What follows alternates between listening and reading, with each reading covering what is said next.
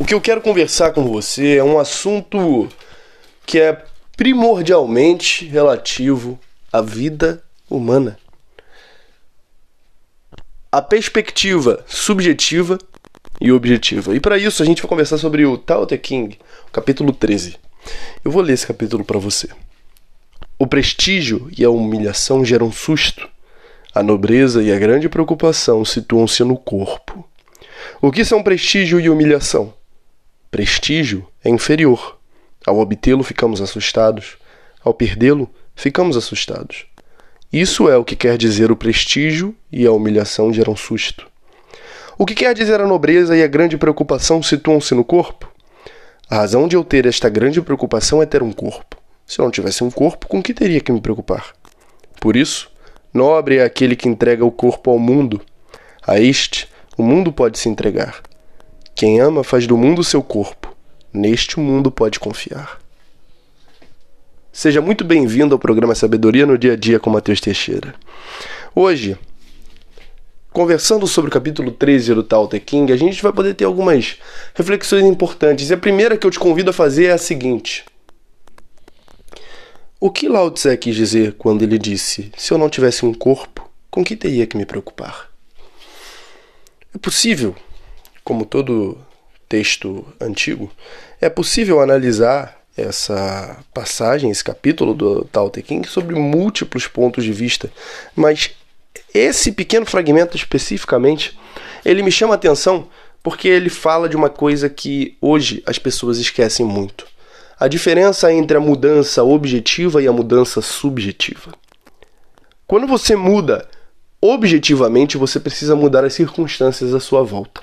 E isso significa utilizar a sua energia, o seu tempo, a sua força, o seu corpo para mudar as coisas. Só que isso implica em algo muito perigoso, que é ter que passar por uma grande ansiedade. Sim, ansiedade. A ansiedade nada mais é do que o fruto da mudança objetiva, porque você não sabe o que vai acontecer exatamente. Por melhor que você planeje, por mais bem organizado que você seja, você nunca vai conseguir controlar todo resultado decorrente das suas ações. Agora, se você muda um pouco de perspectiva e começa a observar que a mudança subjetiva é possível. Você pode controlar inteiramente o resultado de uma ação subjetiva porque você não depende de aspectos materiais para fazê-la. Uma mudança subjetiva é uma mudança da, do seu ponto de vista, da sua opinião. E muitas vezes uma mudança subjetiva, ela acarreta uma mudança objetiva. Eu vou te dar um exemplo. Uma pessoa ela pode ter uma grande aptidão para oratória, mas ela nunca coloca essa aptidão dela em prática porque ela desde criança ela foi ensinada de que ela precisava seguir uma carreira que não tem necessidade alguma da oratória.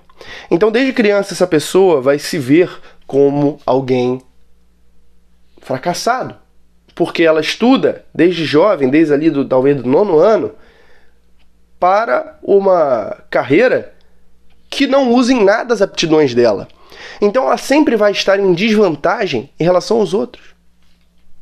Entretanto, se ela tiver uma mudança subjetiva e ela começar a perceber quais são os pontos fortes dela, ao invés de ficar se perguntando por que ela é uma fracassada, se ela fizer uma seguinte pergunta: Quais são meus pontos fortes? O que, que eu faço de bem nesse mundo? Talvez ela consiga perceber que ela está seguindo uma trajetória errada. Da mesma forma que se você pegar uma goiabeira e plantar essa goiabeira no Polo Norte, ela não vai crescer Agora, a culpa é da goiabeira? Não. A culpa é de você ter plantado essa goiabeira no Polo Norte. Você precisa tirá-la do Polo Norte e plantá-la talvez no interior de São Paulo. E aí você vai ver essa goiabeira crescendo, dando frutos. Então a mudança subjetiva é você conseguir perceber aquilo que ninguém mais percebe porque só está relativo a você. E mais, a mudança subjetiva ela requer que você observe bem as coisas e descubra se aquilo que você está fazendo de fato é o que é melhor para você. Certa vez o padre Fábio de Mello disse uma coisa que ficou marcada na minha memória. Antes de gastar a sua energia buscando alguma coisa, certifique-se de que esta coisa é de fato o que você precisa. Muitas vezes você vai ficar preso com uma grande preocupação, com uma grande aflição acerca de algo que sequer é importante de verdade. Não é importante. Esse é o ponto, não é importante. O que realmente importa? O que é a, a, a essência de necessidade da vida? É isso que você precisa se perguntar. Eu não vou te dar a resposta para isso, porque eu não posso te dar a resposta para isso. Mas você precisa se perguntar qual é a essência, qual é o mínimo necessário. Lao Tse também diz que a humilhação e o prestígio são causa de grandes sustos, era um susto, porque se tunce no corpo. Você consegue perceber a relação entre essas coisas? A humilhação e o prestígio. Quando você faz mudanças objetivas, você as faz em busca de prestígio. Você as faz em busca de algo concreto, material, que te traga uma sensação de poder, de realização. E muitas vezes essa realização ela é tão vazia que depois você se pergunta por que você perdeu tanto tempo naquilo. Tem muita gente que passa três anos juntando dinheiro para comprar um carro zero e quando compra o carro zero se sente um otário. Porque assim que saiu da concessionária, aquele carro já perdeu 10% de seu valor. Muita gente que passa anos de sua juventude fazendo tudo aquilo que os outros querem que ele faça, porque ele acha que dessa forma ele vai estar ganhando prestígio social e ele descobre que quando ele está ficando velho esse prestígio não serve para nada. E isso causa aflição, isso causa angústia. Tudo aquilo que você, entre aspas, construiu se perder, você começa a ficar angustiado. Mas me diga, me diga de verdade, gera mesmo angústia por conta da situação ou por conta da sua avaliação dela? Se você não desse importância para aquilo que não tem importância, você não passaria por isso. Entenda? Você precisa ter a coragem de ser perigoso, a coragem de dizer não, a coragem de olhar para todo mundo, ver todo mundo fazendo alguma coisa e dizer que não vai fazer aquilo porque você não quer. Muitas vezes as pessoas elas precisam só de um exemplo, de uma pequena uma pequena faísca que vá na direção do, daquilo que elas realmente querem, para então elas resolverem mudar de rumo, para então elas olharem para a própria vida delas e ver o que elas realmente querem, para que ocorra mudança subjetiva. Mudança objetiva e mudança subjetiva não são dois reinos totalmente distintos, como você pode ver, mas são reinos que têm uma interseção. E essa interseção ela ocorre exatamente porque a mudança subjetiva ela causa a mudança objetiva. Uma mudança de ponto de vista vai fazer com que você mude a situação concreta à sua volta. Se você hoje se sente um fracassado, fazer as perguntas certas vai fazer com que aos poucos você aprenda aquilo que faz com que você se sinta um fracassado. Vai fazer com que você mude de situação, mas primeiro você tem que se focar em mudar a sua mentalidade.